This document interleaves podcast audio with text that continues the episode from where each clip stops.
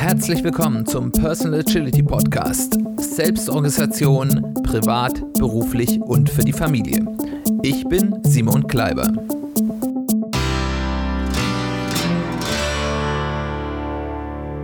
Herzlich willkommen bei einer weiteren Folge des Personal Agility Podcasts. Schön, dass du eingeschaltet hast. Schön, dass du wieder dabei bist. Wir sind heute in einer weiteren Folge unserer Serie Agility from First Principles. Das ist eine Serie, die ich ja hier angefangen habe in äh, dem Podcast einmal im Monat ungefähr, ähm, die sich damit beschäftigt, was sind eigentlich so die grundlegenden Prinzipien der Agilität, äh, was steckt dahinter und wie kann man die auch in der persönlichen Agilität anwenden. Hintergrund dazu ist so eine Überzeugung von mir, dass in der Agilität inzwischen viel zu stark in Methoden gedacht wird, also in, in fixen, ja, ich sag mal, Rezepten, die man einfach nur anwenden muss. Viele Leute, und das ist meine Beobachtung in der Praxis, aber die Grundlagen und die Prinzipien, die dahinter stecken, gar nicht verstanden haben, was häufig dazu führt, dass man eben ein bisschen so Cargo-Kult-mäßig dann Dinge tut, die sich zwar irgendwie so aussehen, als wären sie agil, aber es im Kern nicht sind. Deswegen bin ich ein Freund, inzwischen den Menschen erstmal die Prinzipien nahezubringen, die Prinzipien begreifbar zu machen, was sie dann eben auch befähigt, ähm, ja, die richtige Methode oder den richtigen Methodenanwendungsmix von Agilität finden, der im jeweiligen Anwendungsfall der richtige ist. Und ich glaube, dass das auch für persönliche Agilität wichtig ist und deswegen beschäftigen wir uns jetzt hier mit diesen Prinzipien. Die ähm, Prinzipien, mit denen wir uns heute beschäftigen wollen, sind zwei Prinzipien, die sehr eng zusammenhängen, die einander bedingen. Man könnte vielleicht auch sagen, es sind zwei ähm, Seiten einer Medaille. Und zwar, das sind die Feedback Loops und das ist der kontinuierliche Verbesserungsprozess oder die kontinuierlichen Verbesserungsprozesse. Oder man könnte auch von einer Kultur der kontinuierlichen Verbesserung reden. Was ist das? Feedback Loops entstehen immer dort. Also das ist etwas Prozessuales. Es ist keine, ja, keine Frühstücksserialien, was man auch denken kann. Also Feedback Loops entstehen immer dort, wo man, wo etwas, man etwas, was man getan hat, nutzt oder etwas Überprüfbares geschieht. Also immer dort, wo das, was man getan hat, in irgendeiner Form greifbar oder überprüfbar war. Man könnte sagen, dort, wo die Theorie der Realität sozusagen äh, ja, äh, begegnet. Überall dort, wo Möglichkeit gegeben wird, Rückmeldungen zu bekommen, wo diesen Rückmeldungen auch zugehört wird oder wo diese Rückmeldungen sogar aktiv gepult werden. Also wo man wirklich aktiv versucht, Rückmeldungen von denen, die dann die Auswirkungen des Handelns spüren, zu bekommen. Und natürlich diese Rückmeldungen dann auch von einem wahrgenommen werden und in passende Änderungen umgesetzt werden. Also ein Feedback Loop ist, ich mache etwas, ich bringe es erfahr oder ich mache es erfahrbar, ich versuche Rückmeldungen dazu zu bekommen in einer für mich nutzbaren Form und nutze sie dann eben auch wirklich, um dann das, was ich getan habe, wieder zu verbessern und so weiter und so fort. Deswegen die Loop, die Kreise. Solche Feedback Loops können zufällig entstehen. Wie gesagt, ich mache einfach etwas und ähm, gebe das Leuten zum Benutzen oder sehe, wie die Leute darauf reagieren, was ich zum Beispiel erzähle. Ähm, und die reagieren selbstständig darauf, ich nehme das wahr und gehe damit um. Ähm, solche Feedback-Loops können aber auch bewusst versucht werden zu erzeugen oder zu maximieren, weil da, der Knackpunkt ist, Feedback-Loops wirklich zu nutzen, kostet Zeit. Ich muss erstmal überhaupt zuhören. Das heißt, ich muss auf das, was ich an Rückmeldung bekomme, erstmal hören. Ich muss also mir die Zeit nehmen und zu schauen und zu beobachten, was sagen denn die Leute, die sozusagen auf das, was ich getan habe, reagieren. Ich muss häufig sogar mehr als das tun. Häufig muss ich diese Menschen dazu bringen, ähm, mir auch wirklich Feedback zu geben, weil sie es von sich alleine nicht tun wird. Erstens, weil es sich auch Zeit kostet oder weil sie vielleicht nicht wissen, ob das erwünscht ist ähm, oder sie vielleicht auch Angst haben in manchen Situationen, dass wenn sie mir ehrliches Feedback geben, das negativ auf sie zurückfällt. Ähm, und natürlich kostet es dann vor allem auch Zeit, darüber nachzudenken und das umzusetzen. Das ist der Grund, warum häufig Feedback Loops nur halbherzig wahrgenommen werden. Ein Teil dieser Kosten, die da sind, sind natürlich auch, dass äh, wenn ich Feedback ernst nehme, das immer dazu führt, dass ich eigene Überzeugung in Frage stellen muss. Das heißt, dass ich merke, meine, mein Bild der Realität, wie ich glaube, dass die Realität funktionieren sollte und die ja, also die Realität selbst stehen in einem ja, Gegensatz oder zumindest sind nicht exakt gleich. Und solche Diskrepanzen sind für unser menschliches Gehirn eine Belastung, weil wir haben es gerne immer ein bisschen harmonisch. Und ähm, da gibt es jetzt zwei Möglichkeiten darauf zu reagieren. Die einfache, die unser Gehirn quasi automatisch macht, ist, wir versuchen irgendwie diese ähm, Diskrepanz, die dort entsteht, wegzureden, ist ja gar nicht so, äh, denken uns eine nette Geschichte dazu aus, warum jetzt gerade das ein Ausnahmefall ist oder auch immer. Das macht unser Gehirn weitgehend auf Autopilot oder wir passen unser Bild von der Realität der Realität an. Das ist deutlich anstrengender und das ist etwas, was man auch bewusst tun muss. Wenn man jetzt überwinden will, dass solche Feedback Loops nicht wahrgenommen werden oder gar verneint werden, weil sie anstrengend sind, sie hindern mich andere Dinge zu tun, dann hilft es ungemein, dass ich in meinem Ar in meiner Arbeitsumgebung, das ist in der Teamagilität, meine Teamkultur, das ist aber jetzt in der persönlichen Agilität, wie ich persönlich darüber nachdenke, dass ich eine Kultur der kontinuierlichen Verbesserung schaffe. Das führt erstmal dazu, dass ich solche solches Feedback, was ich bekomme, auch das, was sich nicht mit meiner vorherigen Vorstellung deckt, erstmal willkommen heiße. Das heißt, dass ich geistig erstmal sage, ja, das ist gut. Das ist nicht eine Störung, sondern das ist gut. Und dann im zweiten Schritt eben auch ganz bewusst versuche in meinen Prozessen, wie ich vorgehe, Punkte einzubauen, wo ich ganz bewusst diese Feedback Loops wahrnehmen kann oder sogar erzeuge.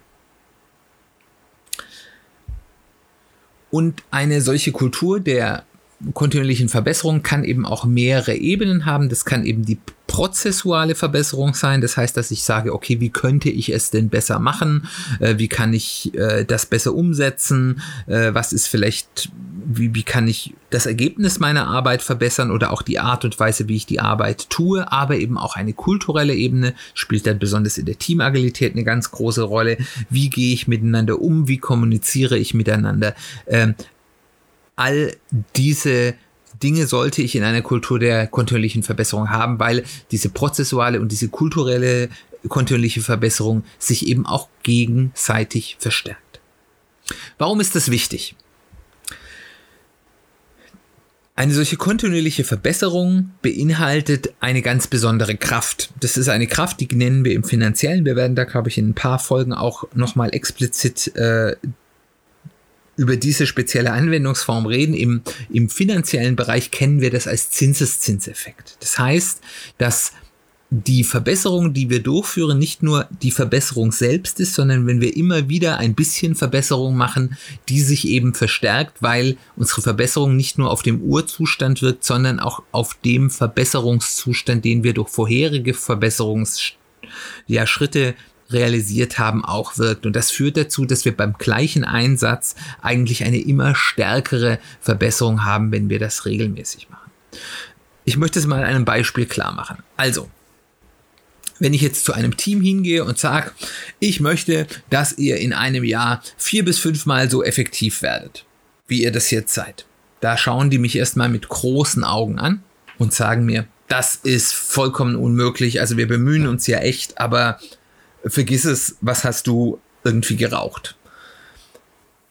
Wenn ich die jetzt aber mal frage, meint ihr, ihr könnt eure Arbeitsweise, eure Effektivität, eure Qualität jede Woche um vielleicht ein ganz klein bisschen, vielleicht ein Prozent verbessern? Dann denken die einen Moment nach und sagen, ja, ein Prozent, das klingt realistisch. Wir können sicherlich, wenn wir da ein bisschen drüber nachdenken und da den Fokus drauf machen, können wir uns jede Woche um ein Prozent verbessern. Und dann gehe ich vielleicht nochmal hin und sag, okay, also ein Prozent könnt ihr, könnt ihr euch vielleicht auch jede Woche um fünf Prozent verbessern. Dann heißt es vielleicht, hm, das ist aber ambitioniert, aber ganz unrealistisch ist es nicht. Fünf Prozent, das kriegen wir vielleicht hin. Aber diese ein oder diese fünf Prozent bewirken halt einen enormen Zinseszinseffekt. Das ist die Kraft der kontinuierlichen Verbesserung. Wenn wir uns das jetzt mal anschauen, wenn ich eine, ein Team habe oder es kann auch eine Einzelperson sein, die in der Woche ist, jede, die in der Lage ist, jede Woche einen Wert von 1 zu schaffen. Jetzt gehen wir erstmal davon aus, diese Person ist ein Roboter und arbeitet jede Woche exakt gleich, ohne jegliche Verbesserung, ohne jegliche Verschlechterung. Dann haben wir am Ende des Jahres nach 52 Wochen einen Wert von 52, was auch immer, geschaffen. Jetzt stellen wir uns mal vor, dieses Team oder diese Person schafft es, was wir gesagt haben, ja, das ist kein Problem. Wir verbessern uns jede Woche um ein Prozent. Dann kommen wir, weil wir eben diesen Zinseseffekt haben, nicht nur auf 52 plus 0,52, sondern wir kriegen ein höheres Ergebnis. Wir können, wenn wir das ausrechnen, kommen wir auf ein Ergebnis von 67. Das ist schon mal ein gutes Stück besser als oder 67,77, wenn man es genau haben will. Das ist schon mal deutlich besser als nur ein bisschen besser jede Woche und es ist auf jeden Fall auch besser als ohne Verbesserung. Wenn wir allerdings die Verbesserung ein bisschen größer machen, kommt dieser Zinseszinseffekt viel stärker raus. Wenn wir jetzt zum Beispiel hingehen würden und sagen, das Team verbessert sich jede Woche nur um 3%, also noch nicht mal um die 5%, sondern um 3%. Dann wären wir am Ende des Jahres bereits bei einem geschaffenen Wert von 121,7. Das ist schon mal mehr als eine Verdopplung. Das ist ganz gewaltig und das nur durch 3% mehr pro Woche kontinuierliche Verbesserung.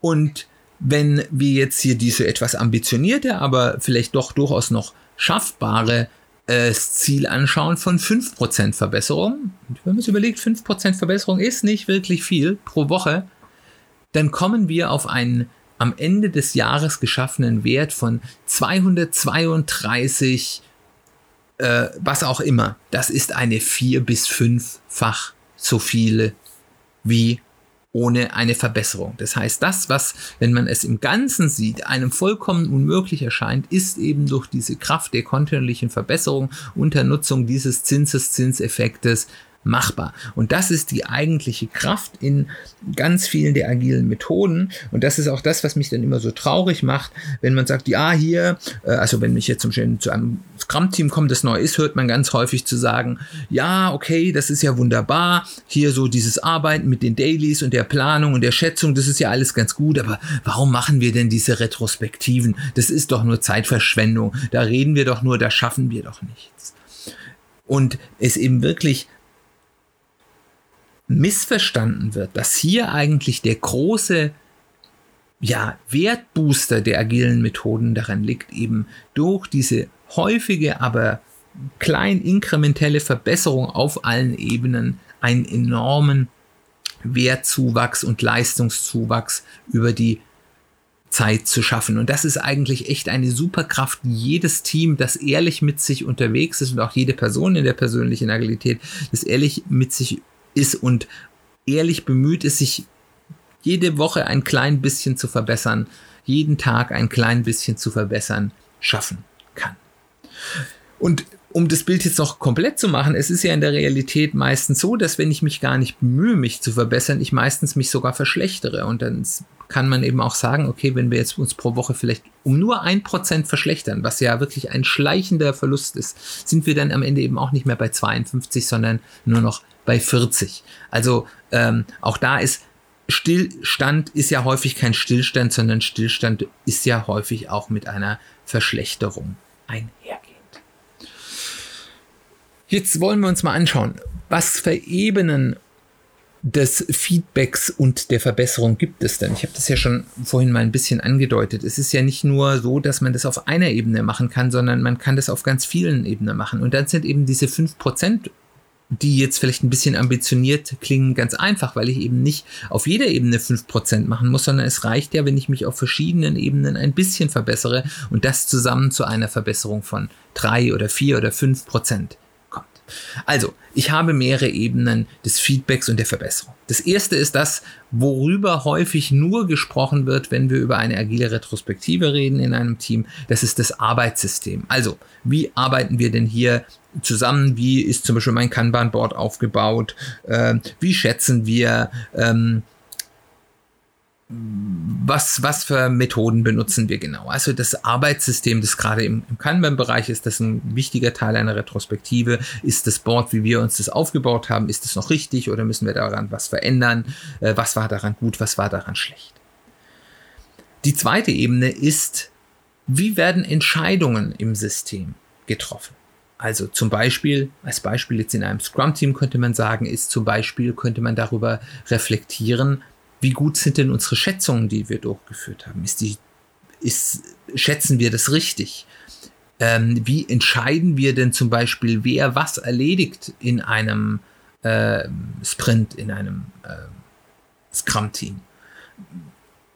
Starten wir ganz viele Dinge gleichzeitig oder konzentrieren wir uns gemeinsam auf, auf einige wenige Themen, also sogenanntes Swarming?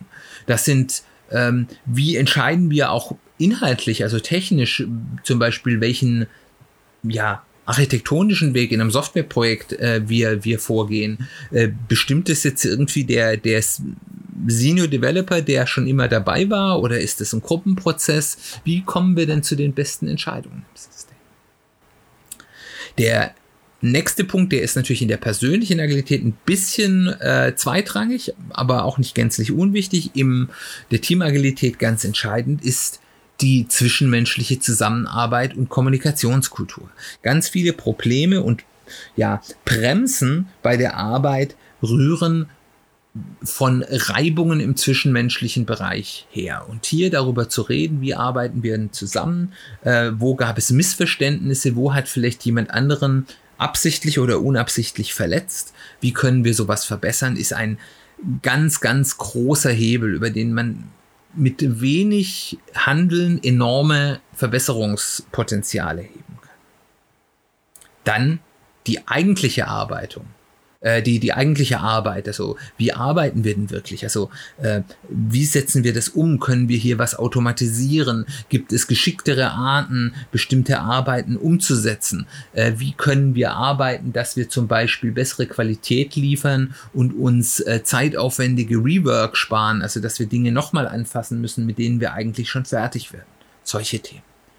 Und dann last but not least eben auch die Metaebene die Verbesserung des Verbesserungsprozesses.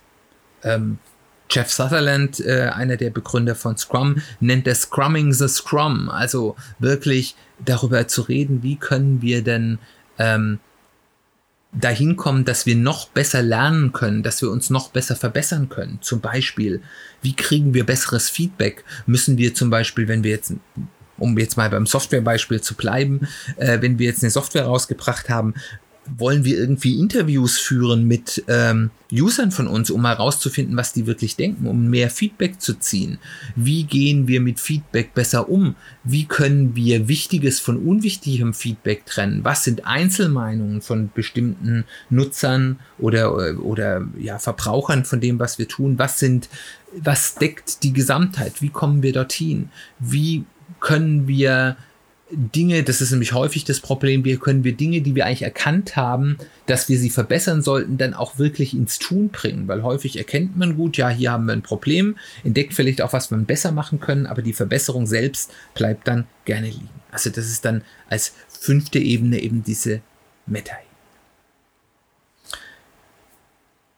Zum Abschluss nochmal, was bedeutet das für die persönliche Agilität? Weil wir reden ja hier nicht nur über Agilität im Allgemeinen, sondern über persönliche Agilität im Speziellen.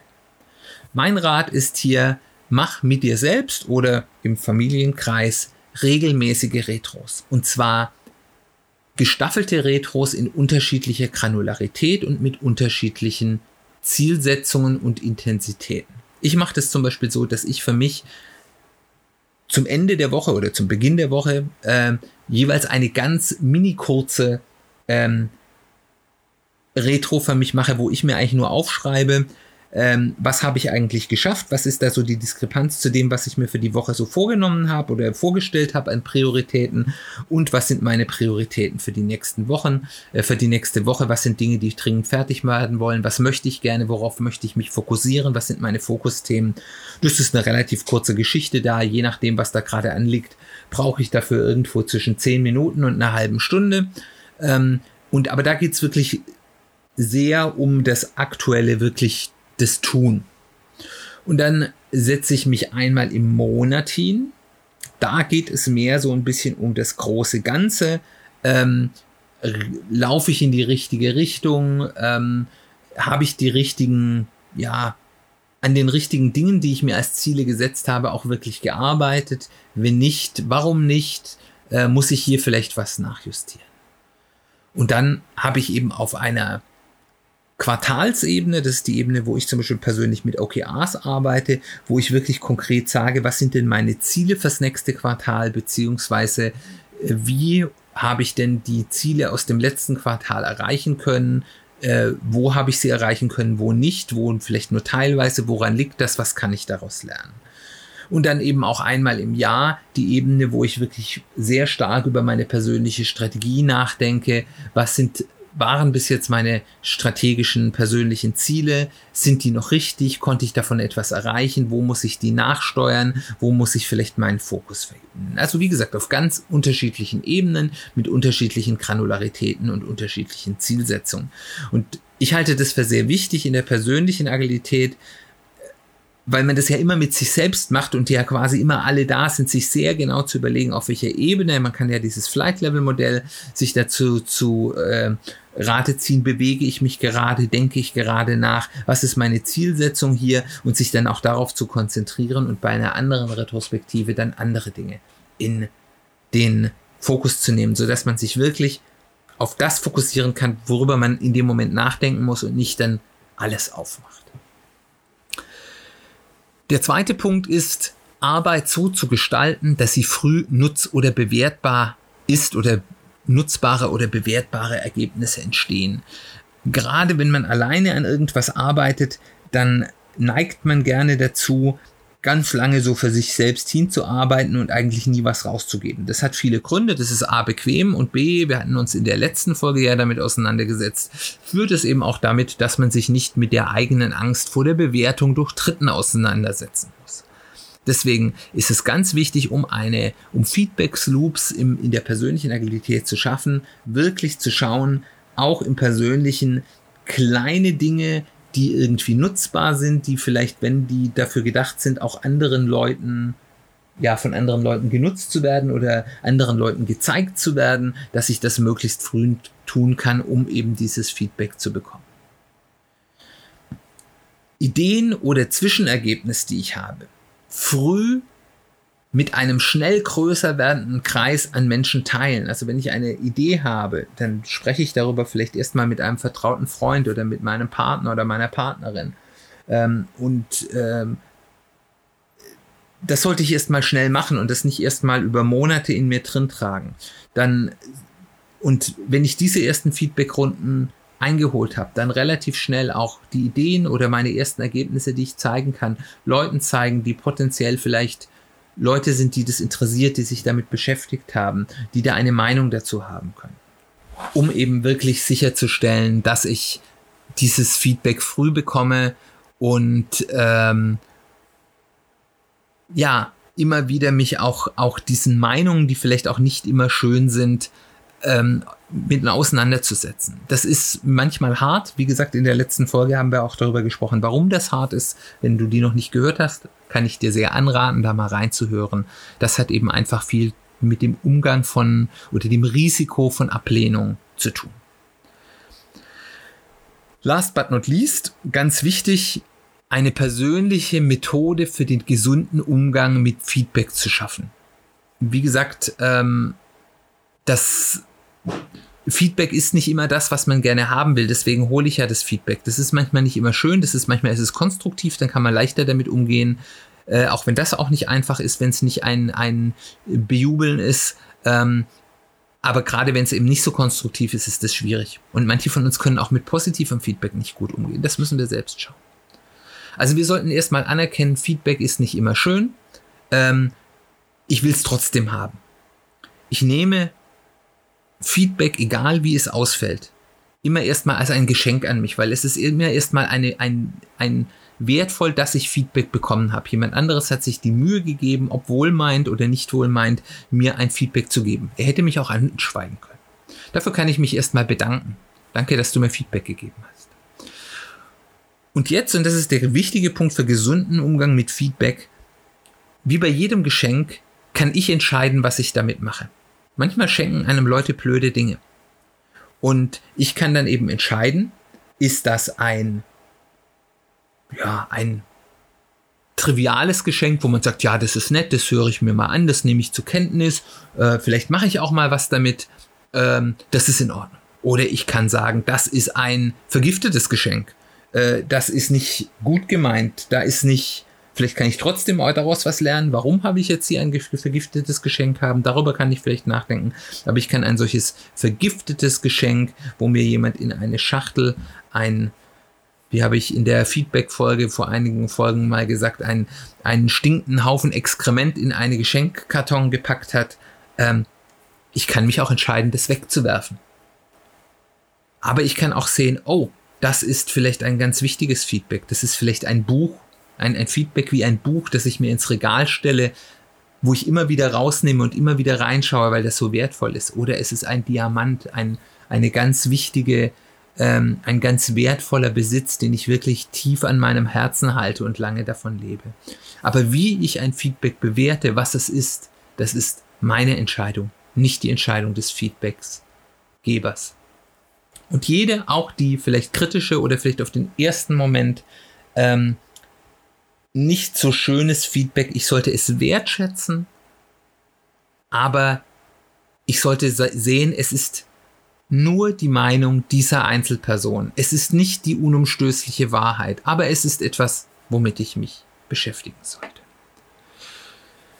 Dann lasst uns das zum Ende nochmal kurz zusammenfassen. Eine Kultur der kontinuierlichen Verbesserung mit seinen Feedback Loops ist der Hauptmotor in der besonderen Kraft der agilen Methoden. Hier steckt wirklich der Kern dieser ganz großen Verbesserungsmöglichkeiten, die mir agile Methoden geben. Deswegen sollte die in keiner Umsetzung von Agilität fehlen und ich sollte darüber immer relativ viel nachdenken. Es ist eben in der Praxis so, es wird häufig von Menschen, gerade die noch kein so tiefes Verständnis von Agilität haben, unterschätzt und stiefmütterlich behandelt. Ich habe das ja vorher ein bisschen ausgeführt. Diese Kultur von kontinuierlicher Verbesserung einzuführen und zu nutzen, klingt erstmal einfach, ist aber in der Praxis schwer wirklich konsequent umzusetzen, weil es ist A, manchmal unbequem und B, es kostet Zeit und Energie, die auf den ersten Blick nicht eins zu eins produktiv aussieht. Hier wirklich mein Rat, seid da immer hinterher, schaut, lassen wir vielleicht diese kontinuierliche Verbesserung irgendwo schleifen, denkt regelmäßig auch darüber nach, wie ist denn, wie verbessern wir unseren Verbesserungsprozess. Dann seid ihr dort auf einem guten Weg. So viel zu dieser Folge, so viel zum Thema Feedback Loops und kontinuierliche Verbesserungsprozesse. Ich hoffe, das war interessant für dich. Ich hoffe, du konntest dir da was mitnehmen, was du in der Praxis anwenden kannst. Das würde mich sehr freuen. Wenn du dazu Redebedarf hast oder Anmerkungen oder interessante Geschichten, komm gerne auf mich zu. Du kannst mich über alle Kanäle kontaktieren, die du in den Shownotes findest, E-Mail, verschiedene Social-Media-Kanäle äh, oder eben auch auf der Website. Wenn du die Shownotes nicht dort findest, wo du Podcasts hörst, kannst du auf die Website des Podcasts gehen, www.personal-agility-podcast.de.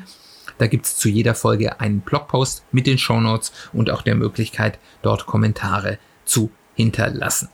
Wenn es dir gefallen hat, wenn du findest, hier der Podcast ist nützlich, lehrreich, interessant, amüsant, was auch immer, ähm, dann empfehle mich gerne weiter im Freundes-, Familien-, äh, Kollegenkreis oder auch gerne auf Social Media. Da freue ich mich sehr drüber. Alles, was die Sichtbarkeit des Podcasts erhöht, ist natürlich ganz super für mich. Äh, wenn du mir dabei helfen willst, die Sichtbarkeit zu erhöhen, freue ich mich auch über Reviews, entweder auf der Plattform, wo du Podcasts hörst, wenn es dort Reviews gibt, oder eben besonders auch auf Apple, äh, Apple Podcasts oder iTunes. Das fände ich total super. Dann sage ich nochmal herzlichen Dank, dass du zugehört hast. Nächste Woche möchten wir uns mit dem Themen die Kosten der Perfektion auseinandersetzen. Das finde ich auch ein ganz spannendes Thema, weil Perfektion ist ja so ein bisschen positiv besetzt, aber sie hat auch ihre Tücken und darüber wollen wir nächste Woche reden. Dann nochmal herzlichen Dank fürs Zuhören. Ich freue mich, wenn du nächstes Mal wieder dabei bist. Wir hören uns bald wieder.